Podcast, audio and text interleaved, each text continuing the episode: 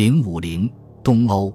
正当我忙着给新政府起草建议时，我从国务院的同事那儿获悉，国务卿贝克正在认真考虑与莫斯科就东欧的未来进行商谈的可能性。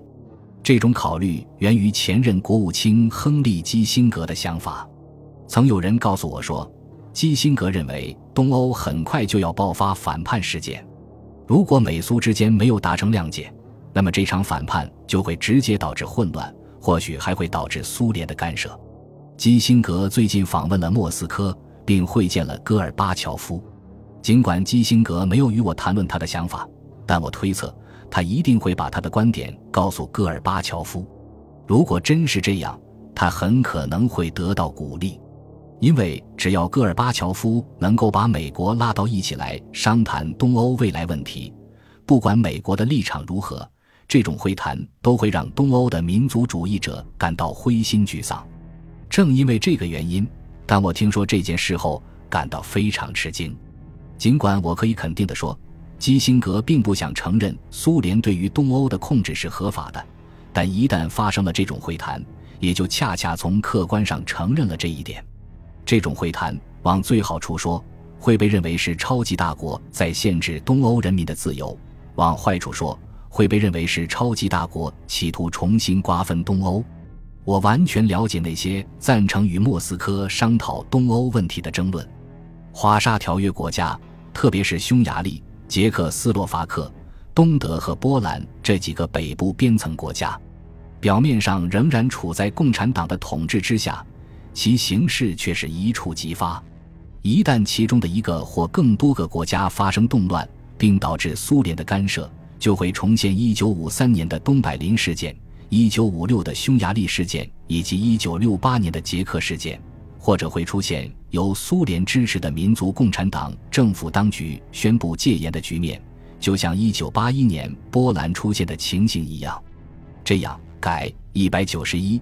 级的整个进程以及已经缓和了的东西方关系就会中断，就会出现大量的流血伤亡。国际紧张局势就会危险的升级，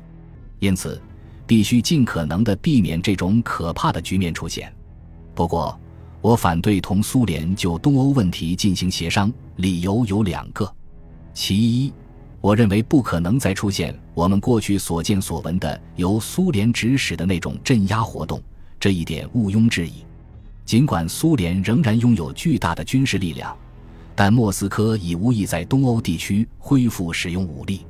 入侵阿富汗已经证明这样做会在社会舆论方面付出惨重代价。戈尔巴乔夫好不容易才把自己的国家从这场失败的冒险中解脱出来，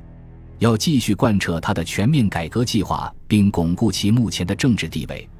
他就不可能再贸然于欧洲中心地带引起军事对抗。其二，有清楚的迹象表明。戈尔巴乔夫将鼓励东欧的共产党领导人沿着他试图在苏联推行的改革路线着手东欧国家的改革。如果他真地将之付诸实施，东欧各种被释放出来的力量就有可能推翻共产党的统治。但等到苏联领导人明白这一点时，他们已别无选择，只能接受事实。采取其他任何措施只会有损他们在国内的统治。在这种态势下。由美国提出就东欧未来地位问题与苏联进行谈判的建议，只会导致人们认为美国阴谋限制东欧人民的自由。我认为，这样的努力注定要失败，因为东欧人一旦获得了对自己国家的控制，他们就不会再容忍任何对他们行动自由的限制。更为重要的是，我觉得我们在道义上无权这么做。而且，回顾一下我们在冷战的大部分时间里所采取的立场。我们这么做等于在出卖东欧的民主力量，这并不是说我们在与苏联会谈时应完全回避东欧问题。我们需要表明的是，我们对该地区没有任何企图，我们也无异于在华沙条约国寻求独立后向东扩大北约组织。我们同时也应让戈尔巴乔夫明白，如果他使用武力来阻止东欧的民主进程，那么一夜之间业已改善的东西方关系将不复存在。但是，我们没有必要就东欧的未来进行专门的商讨。这些问题可以在我们正常的接触中谈论。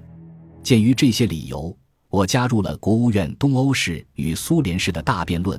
我竭力反对被标榜为基辛格首创的这个建议。我是四月下旬回到莫斯科的。